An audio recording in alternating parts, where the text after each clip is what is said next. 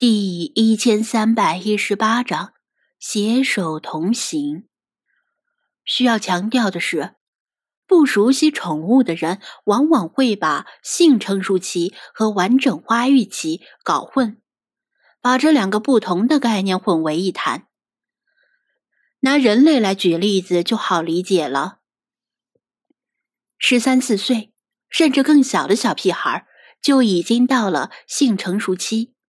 早婚早育、早孕早流都玩得很溜，但不能因此就说他们已经长大成年了，依然要受未成年人保护法的保护，直到十八岁才算法定成年人，而直到二十岁出头，大脑和身体才最终停止发育，这时才算是完整发育期结束。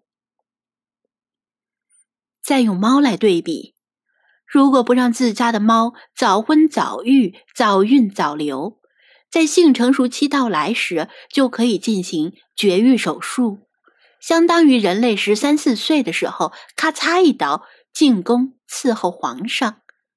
但进宫之后，身体照样还会继续发育。大部分猫一年左右就会停止发育。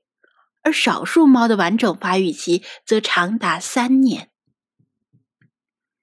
赵吉暗自感慨，虽然他已经养了挺久的猫，在公司闲谈时经常侃得头头是道，引来一众小姐妹的羡慕，但是他每次来奇缘宠物店时，依然总是感觉自己像个刚养猫的新手，总是能学到新东西。同时，他也庆幸。幸亏没有听损友诗诗的建议，把兰兰揍一顿，改正他的行动。这无疑会令兰兰伤心，因为他明明是想保护她。这其中的误解，全然是因为人类总是以自身的角度去揣测猫的心理。子非猫，安知猫之乐？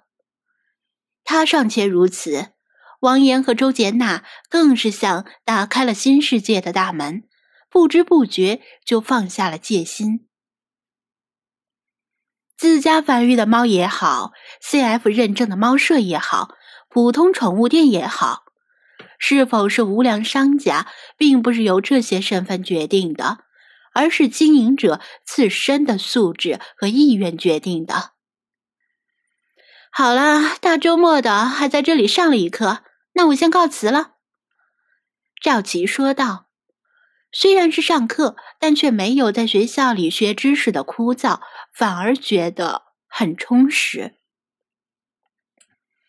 是去跟诗诗会合？张子安瞅着他的购物袋，心里琢磨：同样是人，为啥人家的钱就跟花不完似的？赵琪的神情僵了一下。对哦，诗诗还在等着我。算了，让她男朋友去陪她吧。今天起得太早，有些困了，还是回家。张子安，你就这么轻描淡写的放了闺蜜的鸽子？赵琪现在确实没心情继续逛街购物。正如之前所言，他今天出门的根本原因是他不想留在家里上厕所，然后被兰兰一直盯着看。但是他现在已经不觉得诡异了。所以没必要在周末把自己搞得很累，还是回家好好休息，迎接周一的上班和加班吧。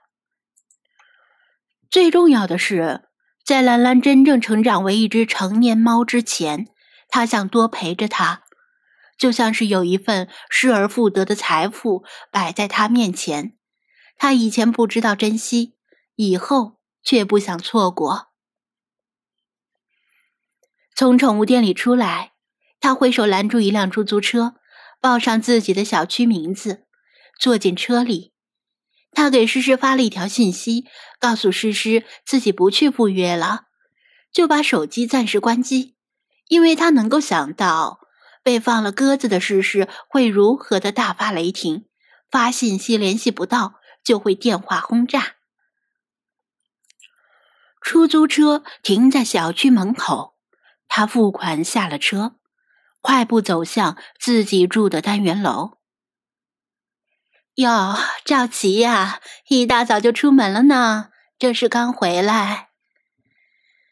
赵琪侧头一看，是刘文英带着女儿月月正在小区里散步，手里还用牵引绳牵着一只白猫，正笑着冲他打招呼。这只白猫比他家的兰兰还要小一些，是一只土猫。不像刘文英之前那只暹罗那么活泼亲人，显得有些胆小。看到赵琪，就躲到了刘文英身后，怯怯的盯着他。是呀，刚从外面回来。赵琪笑着蹲下来，跟月月说道：“月月，出来晒太阳了。初夏上午的阳光很明媚，天气不热。”凉风习习，不用担心感冒，也没有仲夏时那么多的蚊虫，正是带孩子出门晒太阳的好时机。月月也很羞怯，不过他跟赵吉挺熟的，经常见面，小声点头回应道：“琪琪姐姐好，真乖。”赵琪用指头刮了下月月的鼻头。然后注意到月月手里捧着几只无名的小黄花。月月哪里摘的花？脏不脏？他问道。树底下。月月回头一指，奶声奶气的回答。月月喜欢花？赵琪又问。月月抬头看了看妈妈，得到妈妈的鼓励的眼神。回答道：“去看毛毛，去看毛毛。毛毛是以前那只患狂犬病而死的暹罗的名字。”赵琪愣了一下，也抬头望向刘文英。刘文英点头确认了他的疑问，坦然说道：“月月想念毛毛，所以带他去他坟前放束花。”顺便，也去给白白的妈妈坟前放束花。白白就是这只小白猫的名字。它的母亲是一只白色的流浪猫，在曾经喧嚣一时的全城虐猫风波中，被本小区的一个游手好闲的泼皮打死了。刘文英就把大白猫的尸体跟毛毛的骨灰埋在了一起。赵吉对虐猫风波有所耳闻，之前经常在论坛或者微博上刷到相关的报道，但目前这些报道已经很少见了。文英姐，他对刘文英很佩服，虽然他不清楚刘文英是怎么给女儿解释毛毛和大白猫的死亡，但一般的父母都会特意向孩子回避死亡这个概念。刘文英淡淡的笑了笑，没啥，以前也领着孩子去给长辈们扫过墓。赵琪在购物袋里翻了翻，从一件衣服的外包装上摘下一只假花，递给月月。月月，姐姐家的兰兰和毛毛是好朋友，替兰兰把这束花带给毛毛，好吗？好。月月伸出小手接过，紧紧攥在手心里。他见过赵琪家的兰兰，有时候带着猫去赵琪家串门以前是毛毛，现在是白白，真乖。